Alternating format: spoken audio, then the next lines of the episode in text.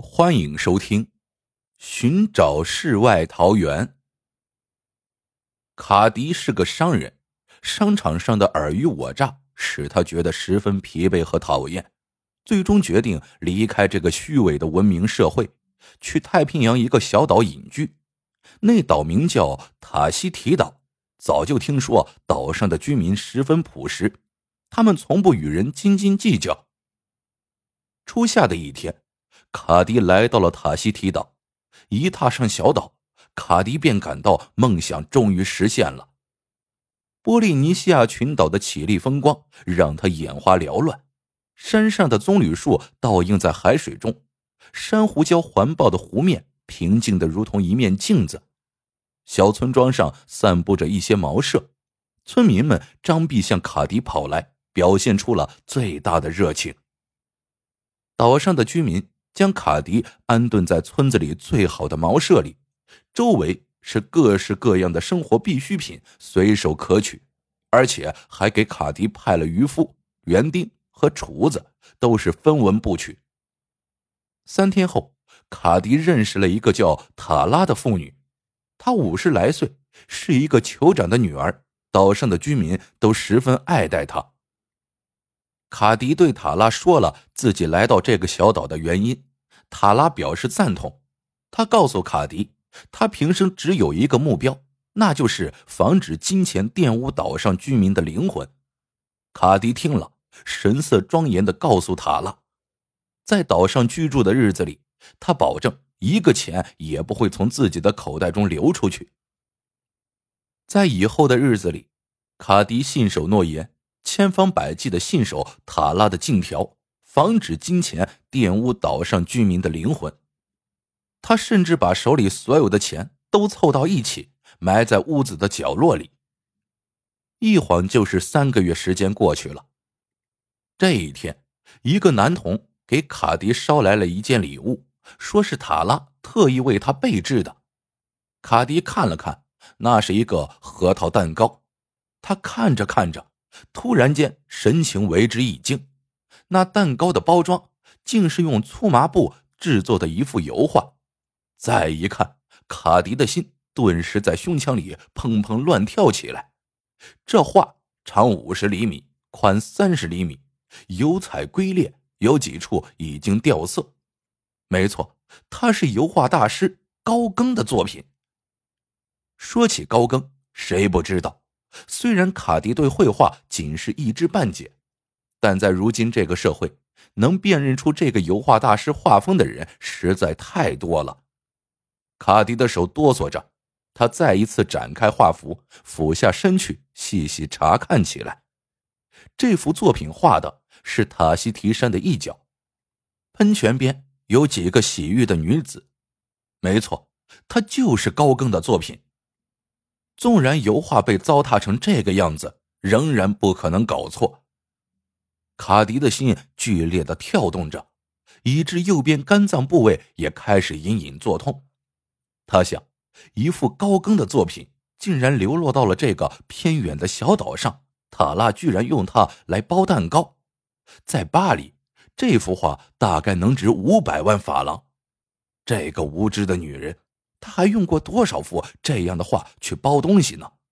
这对人类是一笔多么惊人的损失啊！想到这儿，卡迪一跳而起，朝塔拉家奔去。到了那里一看，塔拉正站在家门口，对着珊瑚抽烟。这是一个健壮的女人，头发灰白，虽然袒露胸怀，但是在这种姿态中，依然保持着令人赞叹的尊严。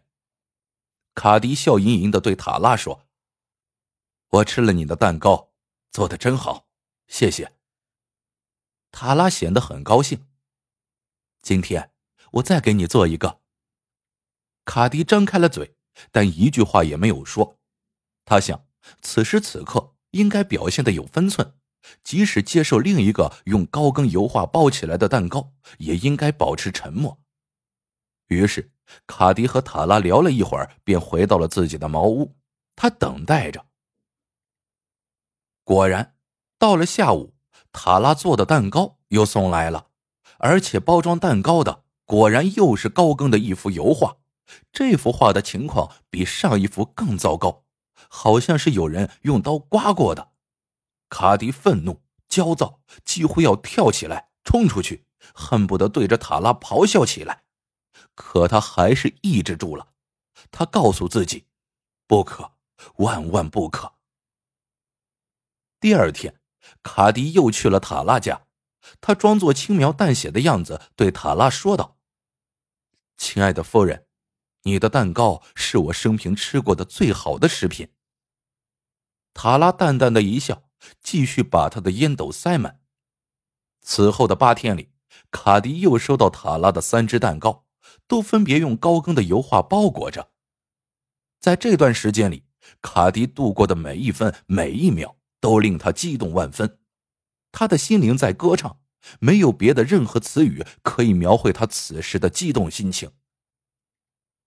但是这以后，蛋糕虽然还继续送来，却没有用任何东西包裹。一时间，卡迪夜不能寐，心想：难道塔拉没有别的油画吗？还是他忘了包蛋糕？思虑再三，卡迪决定去打探一番。他吃了几粒镇定药丸，使自己的心情平静一下，接着便敲开了塔拉的家门，对他说道。夫人，你几次给我送来蛋糕，蛋糕好极了，尤其是外面包着的有油画的麻布袋，让我更感兴趣。我喜欢热烈的色彩，请问你是打哪儿弄来这些画的？你还有吗？哦，你是说那些粗麻布袋吗？塔拉毫不在意的说道：“我的家里还有一大堆，全是我祖父留下来的。”卡迪惊讶的合不上嘴。一大堆。是的，这些粗麻布袋是我祖父从一个法国人那里得来的。这个法国人曾住在岛上，老喜欢用颜色涂抹麻布袋。你可以去看看。塔拉把卡迪带到了一个堆满干鱼和干椰肉的仓库里，果然，地上扔着一堆高更的油画，全蒙上了沙土。都是画在麻袋上的，历尽沧桑。不过有几幅还相当完好。卡迪脸色苍白，几乎站立不住了。哦，我的天！卡迪心里想到，对于人类，这是多么不可弥补的损失啊！如果我没打这儿经过的话，就永远不知道这里的秘密。卡迪粗略估算了一下，这堆画。大约值一亿法郎。塔拉见卡迪神色恍惚，便说道：“如果你想要的话，可以拿去。”卡迪简直不敢相信自己的耳朵。这时，他的内心开始了一场可怕的斗争。卡迪了解塔拉这些岛上的人，他们心地无私，不想把金钱这个概念引进岛上，搅乱岛上居民的头脑。但不管怎样。卡迪总要表示一下，要感谢他们。卡迪不能不付出一点代价就接受这样一批的无价之宝。卡迪从手腕上脱下那只华美的金表，递给塔拉，请求他接受。但是塔拉却摇了摇头，说道：“对不起，卡迪先生，我们这儿不需要这东西看时间，我们只要看太阳就行了。”于是卡迪思虑再三。艰难的做出了一个决定，他对塔拉说：“我来岛上这么久了，现在不得不返回法国，正好一星期后有轮船要来，我即将离开你们。我接受了你的礼物，但条件是，请你允许我为你的人民做一点事情。我有一点钱，不多，但也不少，请允许我留给你们。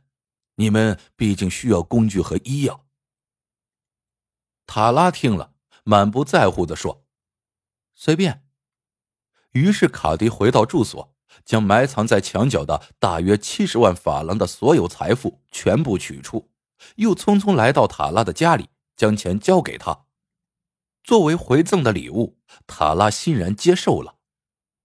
然后卡迪抱起那些油画，奔回自己的茅屋。他度过了惴惴不安的一星期。等候着轮船的到来。卡迪不知道自己究竟害怕什么，他急于要离开这里。此刻，他唯一的心愿是返回法国后，他要马上跑到画商那里，展示这价值高达一亿法郎的财宝。约半个月之后，才有一艘开往法国的轮船到来。卡迪上了船，在船上，他对自己在岛上的奇遇闭口不谈。但有一天，一个老板模样的人得知卡迪从塔西提岛来，便跟他提起了岛上的一切。原来，这个老板模样的人很熟悉这个岛以及那个酋长的女儿塔拉。这是一个很了不得的女人，生意人这么评价着塔拉。卡迪听了却不以为然，他觉得“女人”这个词用在塔拉身上是十分不恰当的。那是十足侮辱人的，因为在卡迪看来，塔拉是他所认识的最高尚的人物之一。生意人问：“不用说，他是不是让你看他的画？”